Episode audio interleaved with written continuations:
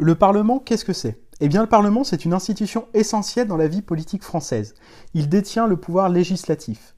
Il débat et vote les projets ou les propositions de loi, détient un pouvoir de contrôle sur l'exécutif et peut donc, le cas échéant, le censurer, et il vote également le budget de l'État.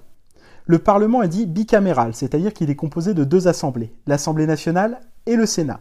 L'Assemblée nationale est composée de 577 députés élus au suffrage universel direct, c'est-à-dire que les députés sont élus par les citoyens, et pendant une durée de 5 ans.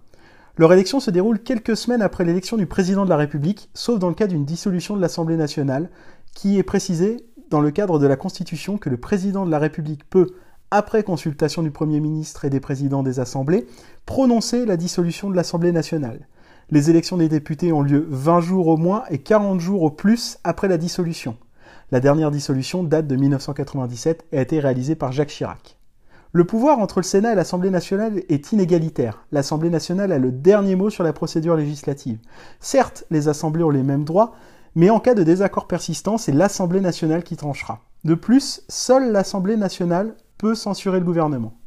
Le Sénat est composé de 348 sénateurs élus au suffrage universel indirect. Ce n'est donc pas le peuple qui élit directement les sénateurs, mais c'est un collège de grands électeurs qui procède à cette procédure électorale.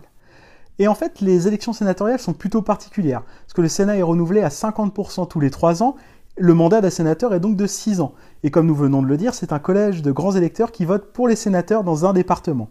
Le nombre de sénateurs élus dans un département est variable et dépend du nombre d'habitants dans la circonscription électorale. Mais qui compose ce collège? Eh bien ce collège, il est composé des députés, des sénateurs, des conseillers régionaux élus dans le département, il est composé aussi des conseillers départementaux, mais également des délégués des conseils municipaux dont le nombre va varier en fonction du nombre d'habitants dans la commune. Il faut savoir qu'un grand électeur est obligé de voter, il peut disposer certes d'un suppléant et ne pas voter pour des raisons et des motifs légitimes, mais dans le cas où il ne peut pas justifier son absence, il encourt une amende de 100 euros. Donc on le voit, ce Parlement est important dans la vie politique française, et cette institution n'est pas la seule. Et nous verrons la prochaine dans un autre épisode.